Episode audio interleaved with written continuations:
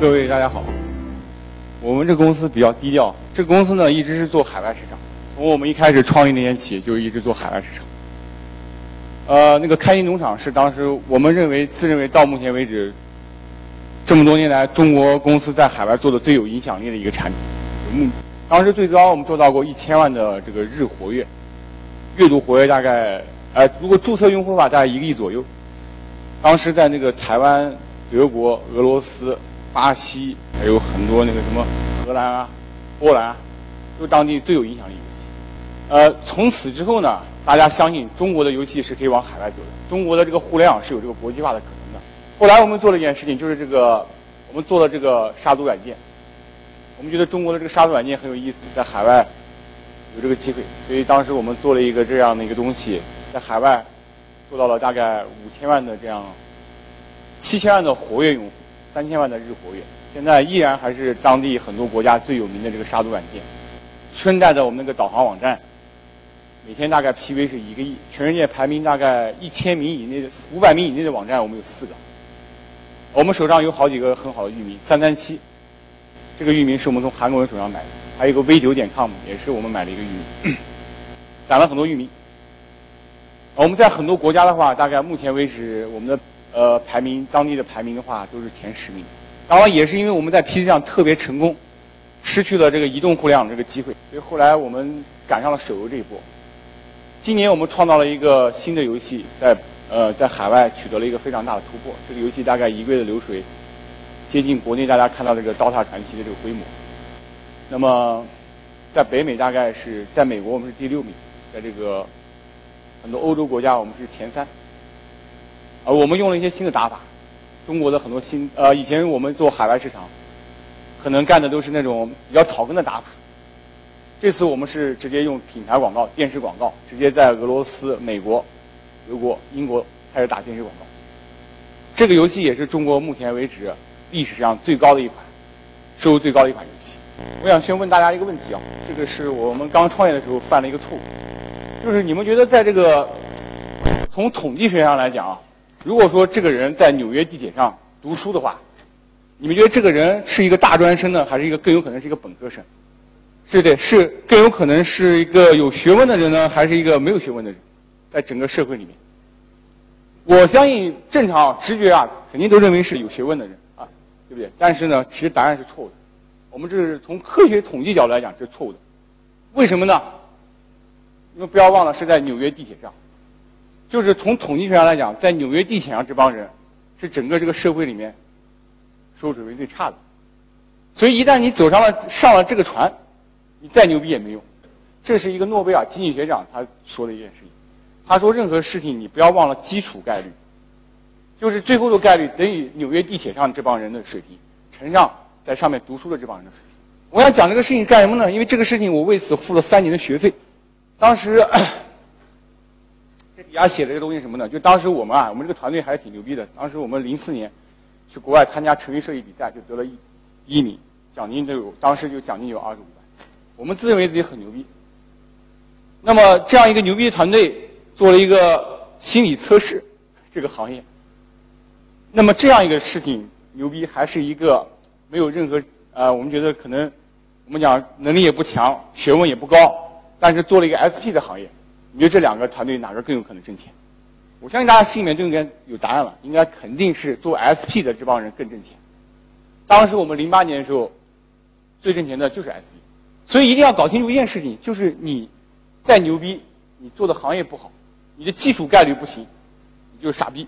牢牢记住，我们在一个大的趋势里面，我们只能顺着趋势来，我们谁都不可能去改变这个趋势。到底你们要思考一件事，到底你们。是趋神势比人强，还是人比形势强？什么叫形势呢？就这个行业到底好不好？如果说这个行业之前没有人挣到钱，或者最牛逼的公司也就挣个很少的钱，你说我突然冒出来了，我能改造这个行业，我能让这行业有更十倍的收入，你觉得可能吗？这就是真正的傻逼，就认为我们的出现能够把这个行业改造了一下，我觉得不可能。如果今天你让他做心理测试，我也不相信他能做多少倍。就这个道理，而且一定要认清楚一个事情，就是这个。后来我们又有一段故事，就当时这个事情搞完之后呢，当时有好多人给我们建议啊，说让我们做游戏吧，游戏很好，我们不敢做，为什么呢？我们这个行业，我心理测试再烂，我也是中国第一名啊！中国当时我们做到就是第一，我们当时流量也很大，好像全中国的这个网站都用我们这个服务。那个东西那么多人做，对吧？我竞争又激烈又残酷，有什么机会呢？多亏是实在没办法，要不然真的在这行业里面坑死掉。当时也没有投资人，啥也没有，好事。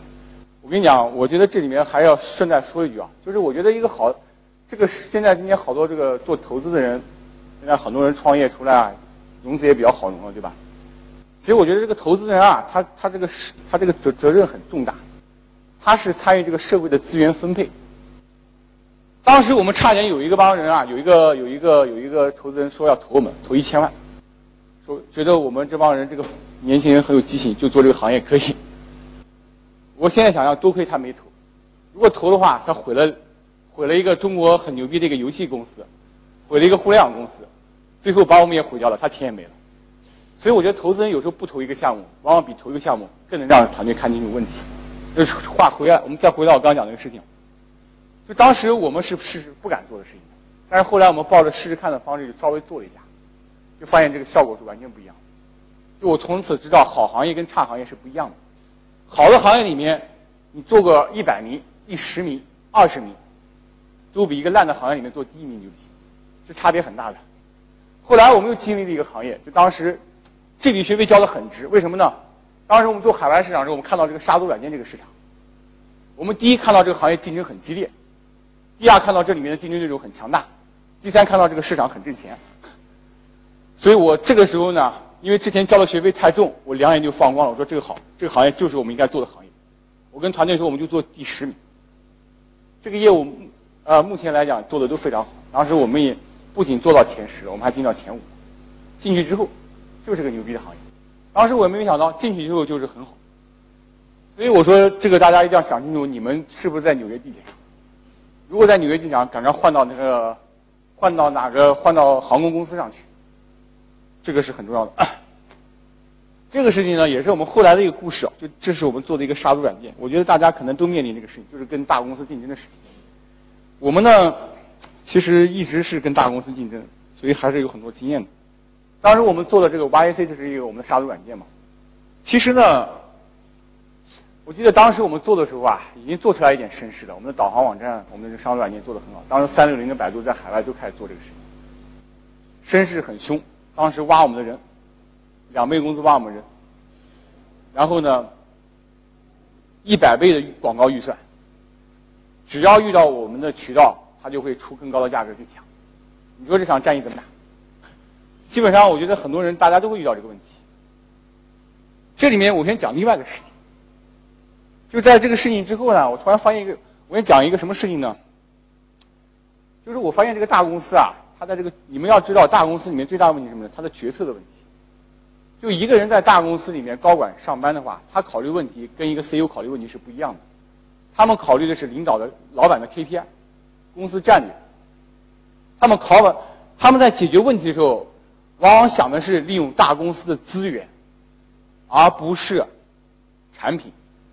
所以你看到整个这个大公司里面的高管啊，他们所有的事情呢，都是趋于短线来考虑这个问题，他们不会去考虑这个长线的问题。什么叫长线的问题？短线的问题就是从公司要资源，向领导做 PPT。长线的问题是产品的问题。这里面我插一个东西，可能大家更更形象的理解这个道理，就是我前段时间去了趟以色列，我觉得这个国家很有意思，就是什么呢？这国家啊，就伟大，啥也没有。但是呢，比周围那些有资源、有石油的国家都挣钱。后来我查到有个经济学，呃，在经济学行业、经济学领域里面有一个专业术语叫资源诅咒。什么意思呢？就是那些有资源的国家啊，往往这个高科技产业发展都不好。你像那个俄罗斯、巴西，还有阿拉伯那些国家，就是他们挣钱太容易了。就像一个大公司的高管一样，发现要想把这个流把这个流量做起来，完成老板的 KPI，最好的办法就是在百度申请一笔预算，注一下兴奋剂，马上就做起来了。谁也不会愿意去做一些苦哈哈的事情，把做产品的事情。这个就跟那个很多那个国家搞那个新的经济一样，什么俄罗斯、巴西也好，那个你看到做的好的国家，什么都是芬兰、日本、以色列，没资源的国家做的钱。所以我当时我们跟我们团队讲一件事情，就穷人家的孩子早当家，就给你们十万块钱去跟他们拼去。哎，十万块钱好啊，十万块钱才能爆发产品这个团队的创造力。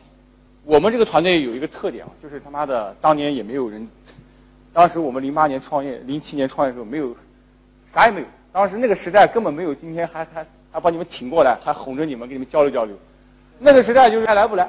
有一个当时有个投资人说：“哎，我给你个场地，送点股份什么的。”我们就是在他那上了个班，占了我们百分之五的股份。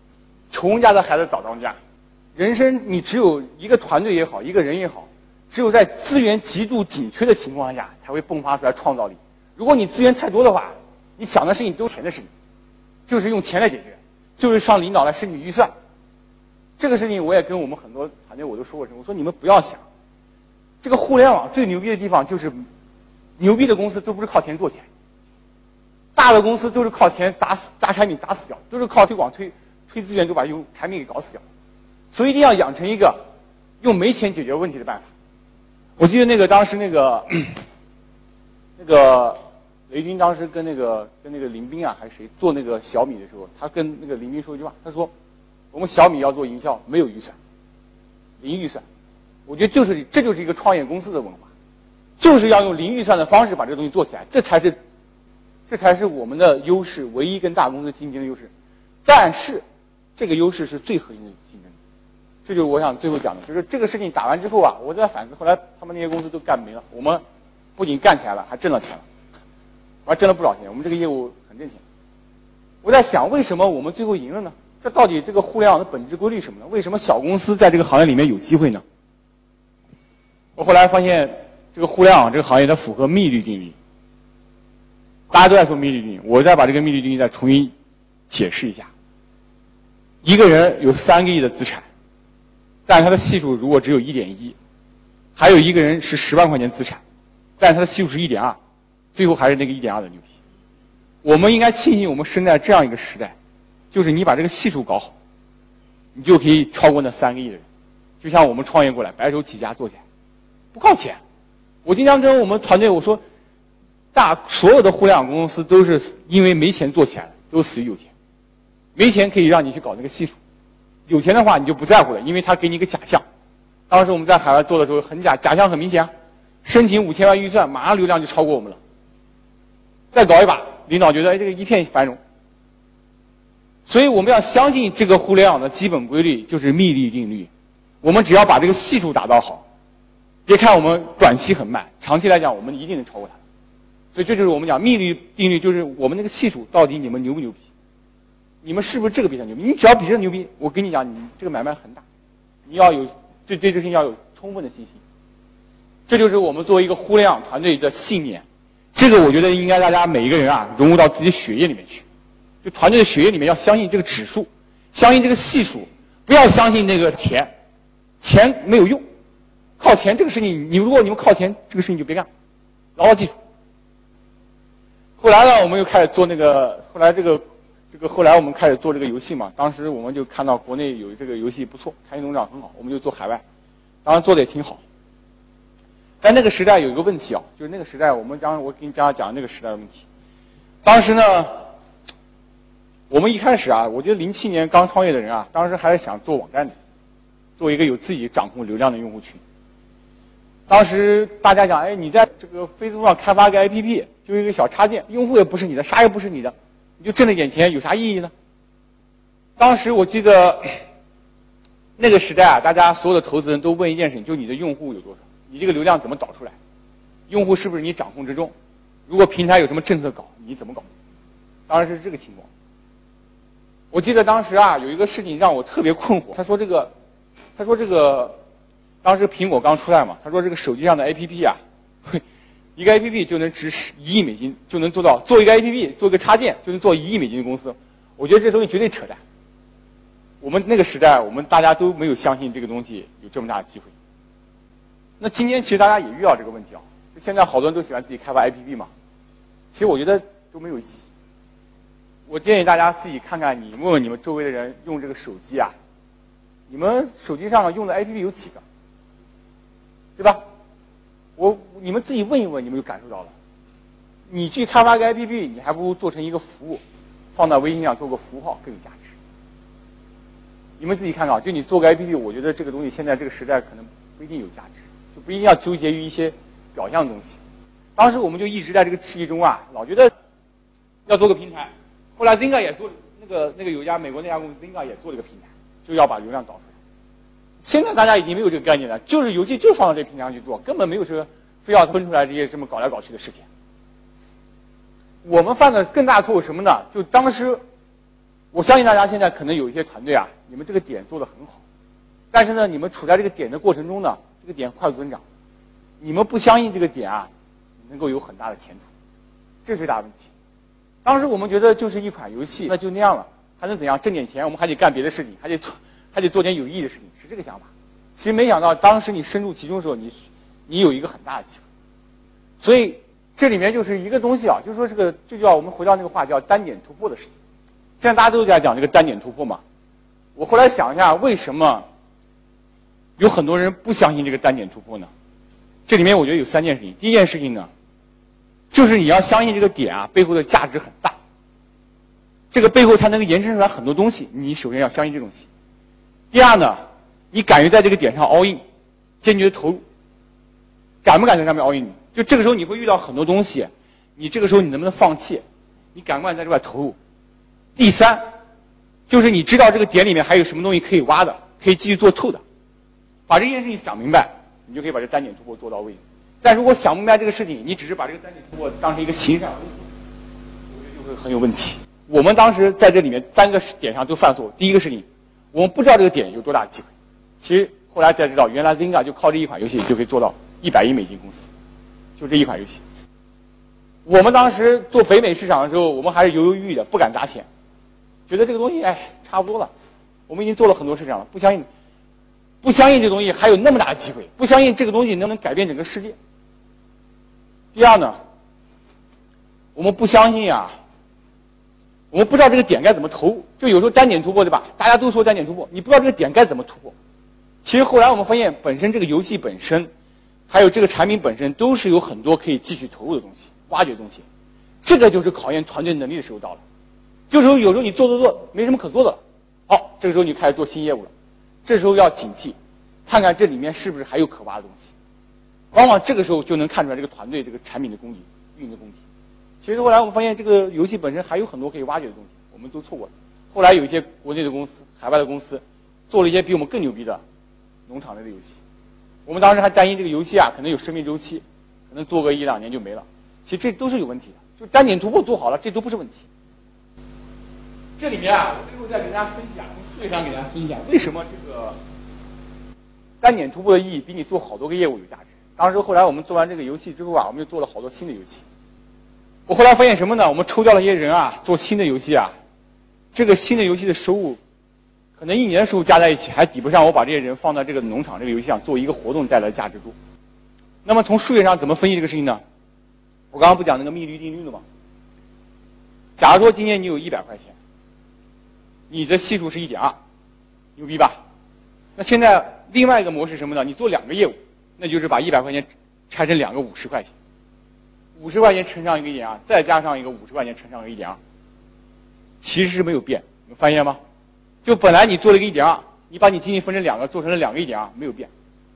但是你自己觉得你牛逼啊！我就像当年我们做了一个新游戏，哎，我开农场我做的很好，我又做了个新游戏，也很牛逼。但是你有没有想过，我确实很牛。当时我们那游新的游戏也很牛，但是这个零点二有没有想过，如果说你把这个新的这个游戏的一点二增加这个零点二，这就是牛逼的东西嘛？放到你这个一点二本来那个一点二变成一点四，那就质变了。就你的能力。你放到一个产品上，把它一点二提高到一点四，就一百乘上一点四，而不是拆成两个五百五十乘上一点二，再加上五十乘一点二，是完全不一样的。因为互联网这个行业是符合密律定律，就是你把这个点的系数再提升一点点，比你拆出来一个点再多个系数要牛逼。大家这个账算没过？算过来吧。所以这就是单点图破。单点突破要数学上要算明白，你们就知道了。你做很多东西。很多业务垒在一起，最后还不如把这些业务的能力放到一个点上，再提升一点点，就是质变。好，再往后，今天这个呢也是最近比较火的一个话题，就生态系统。前段时间那个乐视跟那个小米在打仗，乐视说我是一个生态系统。其实当时我们做导航网站啊，也在做生态系统。我们在很多国家，我们已经做到当地特别牛逼的位置了，都前五、前十。我们在当地的流量，我们可以占到当时 PC 上流量，我们可以占到百分之十。所以我们在想，哎，这个导航网站上面啊，不就是入口吗？我是不是可以，哎，这个电商换成我们自己的一个网站，游戏再换成我们自己网站，然后分类导航再换成一个自己网站。当时我们也就按照这个策略来做的。这也是很多这个我们讲中国的互联网公司常用的打法。中国人就喜欢干这种事情，就中国有个特点，就产能过剩。就什么事情遇到点机会都想干，我们当时也这样，就搞了很多东西出来。但是我们发现一个很现实的问题，像巴西当地有个网站叫马卡多利，你放那个东西，点击率大概如果说是一千次的话，你换成自己的网站，可能就一百次，到点击率差了十分之一。所以这个事情我后来发现一个事情，就我想明白一个事情，就这个互联网这个时代啊，你不能去强奸用户。你把用户堵在门口上，就这个你就不可能。用户他自己会有心目中好的产品，你放在门口，如果你产品不好，你不可能不要试图去通过流量、通过推广去把用户给改变，这不可能的事情。大家也可以看看你自己手机上装的这些 APP 也好，这些东西也好，有几个是预装出来的，有几个肯定都是靠口碑传播的，都是靠自己选得上去。这个东西我们在移动互联网时代有更深刻的感悟。我记得我们刚创业的时候啊，我们就在思考一个事情。当时那个时代呢，一个特点，零七年的时候有个特点，那个时候就那么几家大公司，大公司呢啥都做。马化腾还说过一句话：“我已经把这个电游戏这个事情搞定了，我们还要做电商跟搜索。”然后那个 是的，这当时你可以查到的。然后那个谁，百度说在在跟乐天合作一个电商网站，你们可以看看，他有个合资公司做的电商网站。还做了什么七七八八一堆东西，好多业务门。所以当时我就很困惑，我也很郁闷。我说，因为当时美国不一样，美国这个是美国这个是互联网社会，就是小团队，你做好这个事情，你可以跟大公司合作，你可以靠这个产品把这个公司做上市。好像大的中国这个市场，我感觉到每一家公司都什么都想自己做。这个事情呢，甚至以前那家电企业也这样的。你看那个沃尔玛，它很多这个洗发水都自己品牌，感觉它渠道就是为王。但是这个时代真的发生变化了，为什么呢？我前段时间跟一个跟那个有一个佳美口腔的那个老板聊，他说三年前啊，你去跟用户说，哎，我推荐这个东西，你去用，他就用。现在不是了，现在用户有自己的判断。这里面最本质的变化是，信息开始对称了，移动互联网时代加速了这个信息的流动。我举一个简单例子，我们以前做游戏，一个游戏要做到一亿次下载。在以前的时代，可能需要两三年、三四年时间，现在就是三十半天时间就可以做到一次下载。这就是信息加速流动，包括朋友圈啊、微信这些东西加速的这个信息流动。就讲白了，好多东西传播也很快，坏东西传播也很快。而且现在大家还有一个趋势什么呢？就像小米这种模式出来之后啊，雷军很聪明，他把这个广告费给砍掉了。我不花广，我不把钱投在渠道上了。我把这个钱投在产品上，我相信这个产品做得好，用户可以传播。所以这个变化很大，这个变化导致了什么呢？导致了渠道渠道不再为王，这是马化腾去年说的一句话，你们可以查。他去年说渠道不再为王，服务牛逼了。所以后来他们把这个，就他们把那个搜索砍掉了，交给搜索；电商砍掉了，交给京东。我们身处在这样一个时代，我们身处在一个新的时代，就是。产品为王的时代，以前是渠道为王。你也想没有什么机会去强奸用户，所以那个乐视说的那些故事，说的我就有一个屏，我就有个手机，我装一堆东西，这故事早就过过时，不可能是你。他们不懂生态，雷军说的对，就你们不懂生态，生态不是这么玩的，不是他什么东西都自己做，然后强奸用户的，不可能是你。这都上个时代中国互联网公司干的事情。现在我们，我们上次去腾讯，他们有个 CEO 的交流会，我们也是腾讯投的，所有的公司都很强调一件事情，就是专注。做一件事情，这就是这个时代特点。所以一句话，跟你们的产品经理说，不要去强奸用户，不要说他产品不行，我拿广告来砸，不可能。也别觉得那些资源有价值，不要觉得哎大公司那些资源我给你搞个什么预装啊，那是根本没用，还是靠产品。啊，这个是我们后来又交了一笔学费。我们当时那个开心农场的游戏啊，做到过一千万的日活，但是呢，很遗憾收入很少，当时收入非常也就三四百万美金吧。但是我看到那个当时那个博雅他们做那个德州扑克啊，也有十几万日活跃，虽然收入跟我们一样多。这个道理呢，我之前啊，我一直认为什么呢？我一直天真的以为是因为我们的用户就不具备付费能力。那帮德州扑克的人就是喜欢付费，我很长一段时间以为。但有一天呢，我突然看到一个事情，看到一个新闻，说这个澳门这个三家赌场的这个收入又创造新高了。然后一查，三家赌场的收入呢，它的收入规模、利润规模是等于阿里加腾讯的规模，等于中国的整个酒店行业的收入规模。我就突然明白了，原来我们以前开心农场做的模式是酒店的模式，不是赌场的模式。什么意思呢？酒店这个模式最大特点就是，它是靠按时间收费、按服务收费的。就是我，你为什么选我的酒店？因为我的服务好，我二十四小时，我给你热水，我给你最好的这个保洁这些服务。但赌场是这个服务吗？你们去赌场的时候，你会发现大家去买这个筹码花了十万块钱，花五万块钱，你们最少最去澳门的人。最少我估计也得花个一两千、三四千，但你们花这些钱，你不会觉得这个钱是交给赌场，你也不会觉得这钱最后是输掉的，你觉得这个很爽，就跟现在证券公司为什么挣钱一样，股民去把钱冲到股市里面去，他们觉得这些钱最后会因为频繁的交易给证券公司挣取一样，他觉得我是来挣钱的，这就是人性。所以一个买卖是没一个买卖是靠服务挣钱，是靠人的理性挣钱，挣人的理性的钱，理性什么意思啊？就就是他，你去酒店的时候，你还得比个价，对吧？哎，这酒店五星级，这酒店五星级，哎，这个便宜点，我就选它了。你去澳门的时候，你会比个价吗？你说我充一万好，还是充五千好？肯定得充一万啊！不叫来挣钱的，所以这是差别。我们游戏行业挣钱的公司靠的都是人性，所以前段时间那个疯狂的小鸟为什么挂掉了？因为它靠服务挣钱。真正中国的游戏为什么牛逼？就是它。是把人性的东西给调动起来，人性的仇恨、炫耀、这种竞争这些东西。所以我经常跟很多团队说：“我说你这个模式到底什么模式？是酒店模式，还是 KTV 模式，还是赌场模式？中间还有个 KTV 模式，KTV 模式就比酒店好点，比赌场差点。现在国内有好多你看到的那个那个，你像那个唱吧，我就举个例子，唱吧吧，你们可发现他后来做了一个那个主播秀，对不对？很简单，如果他不做主播秀，就是个酒店；他做了这东西，就是个 KTV，就是有陪酒的人了。这个业务模式发生了根本性的变化。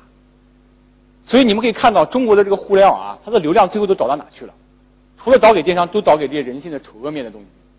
你们可以看看广告，要不然就是那些 P to P 理财，搞很高收益去诱惑你，什么百分之十、百分之几；要不然就是这种产品，没有别的。如果说你们的模式，只是做酒店的模式，那我对不起，我跟你讲，很辛苦，很辛苦。我前段时间看了一个行业哦，当时我看了一下，就家政这个行业，我稍微做了一个研究。美国有家上市公司，家政公司，上市那天起一直在亏钱，因为这个行业就是比价的行业。你们去选家政服务的时候，是不是要选个便宜的？啊，好，你搞了个，你吭哧哧吭哧搞了一个特别牛逼的家政公司，我的性价比高。大家记住了你是因为什么？是因为你便宜，这不是好的行业。好的行业什么？你像那个奢侈品这个行业，奢侈品你随便看个公司，超级挣钱。还有那个，那个那个贵州茅台，我经常讲贵州茅台这个例子。我说什么叫品牌啊？品牌就这个感觉，就是它这瓶水，我贴上这个茅台的这个牌子之后，价格就能翻一百倍，一百倍跟印钞机，印钞机也就这个水平了，也就是这么一百倍，这就是印钞机。所以一定要，我觉得商业模式啊，未来商业模式，就随着人类的生活啊进入一个新的阶段。这种什么家电啊这些东西啊，在人的这个里面没有把用户的情感调动起来的东西，它在这个消费的占比里面会越来越小。你如果这个产品不具备调动人的情感因素的话，你最后就是一个价格战的漩涡，很惨的。除非你有网络效应，那是另外一个事情。所以后来我们的游戏就比较聪明了。我们的这个最近在我们的 Clash of Kings 在北美。我们学了很多这个呃游戏里面的这个创新、竞争、工会、炫耀、组团 PK，然后我们这个挖宝箱啊这一系列东西，我们充分的挖掘了这个人性的东西。我觉得那个前段时间我见了那个 Peter 那个那个零到一的那个作者，他讲的这些我特别认可。他说什么呢？他说这个 doing business 和 making money 是两件事情。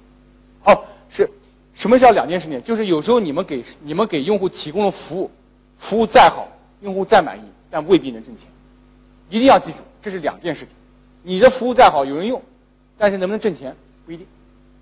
这个东西呢？也是我们，其实这个我们这家公司呢，就有个特点，就折腾了好多东西，就是犯了很多错误。当时我们后来做了一个业务叫行云这个业务，因为当时我们想法也很简单，就是哎，我们要做帮助，我们要做国际化，我们觉得国际化是一波机会，所以我们应该服务很多企业做国际化。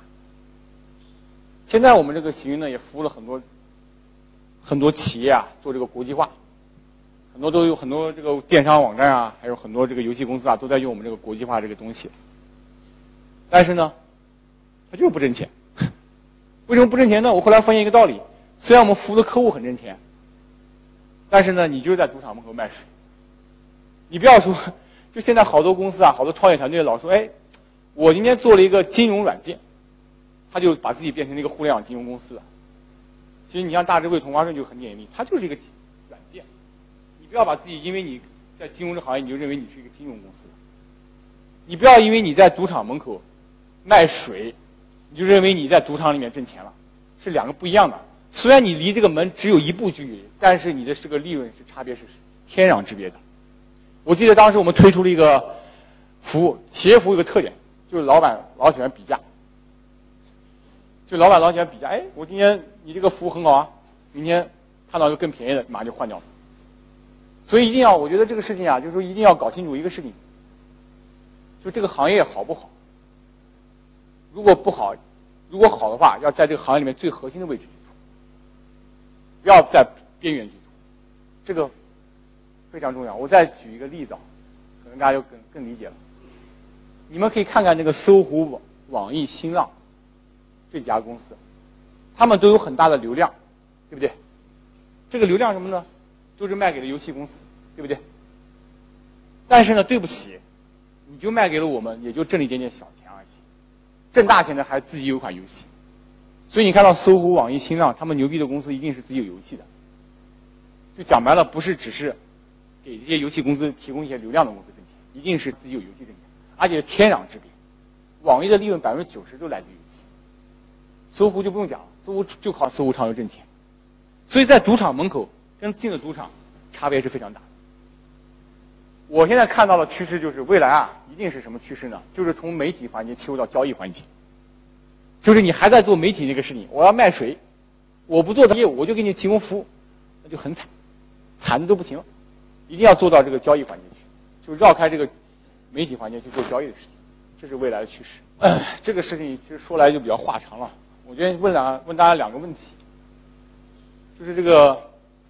当时有一个故事啊，就是当时那个德国轰炸那个英国，当时这这本书很好，这是一个诺贝尔经济学奖得主写的书，叫《思维的快与慢》，我估计有些人会看过。他讲这个事情什么呢？就说这个，当时他们发现那个德国鬼子炸那个英国呢，有些地方炸的很密集，有些地方没被炸。然后你们会你们觉得是不是那些没被炸的地方有英国间谍，呃，德国间谍？这第一个事情。第二个事情什么呢？就以色列当时有十个飞弹队去炸那个 IS，最后呢，炸完之后没得那个飞弹，最后就还有飞弹队，其他都死没了，挂了。你们觉得那个，就是那一个没有被挂掉的飞行大队，是有没有什么成功经验？有没有成功经验？这两个你们觉得呢？你们有没有成功经验？还有一个事情，这个事情可能更直观了。假如说你在妇产科医院门口看到这个妇产科医院上周生了十个男的，一个女的，你们觉得这个医院是不是就生男的多？就这都是小样本情况的一个概率结果。你们如果说在这个里面去花很多时间去研究的话，就犯了一个经验主义的错误。就这东西其实没有规律，你不要遇到个事情就总结一下规律，这就很可怕了。这就非常可怕，非常折腾人，这叫经验主义。人类他有个毛病，他在认知上他就有个毛病，就喜欢动不动就总结一下，因为他想把世界搞简单，他觉得记认知有累，他喜欢总结。所以有什么结果呢？你像人类为什么有封建迷信？你像为什么有人喜欢求神拜佛？因为前一年不下雨，今年下了一个雨，然后他拜了一下佛，第二年就下雨了，哎，他觉得很有效果。其实这件事情没有必然关系。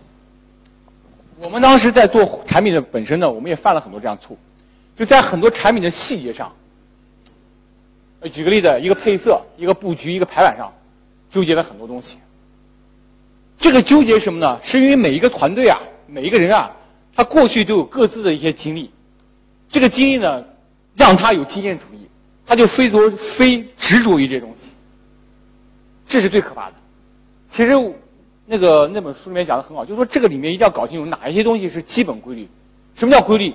规律就是你执行完之后，这个东西一定会浮现的、复现的，就像太阳从东边升起，西边落出。你只要执行了就有效果。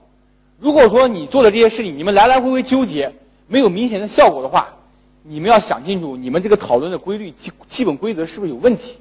你们讨论这些基本依据是不是有问题？你们可能还没有走到这个，还在坑里面爬，还没有真正找到真正的规律。什么叫真正规律？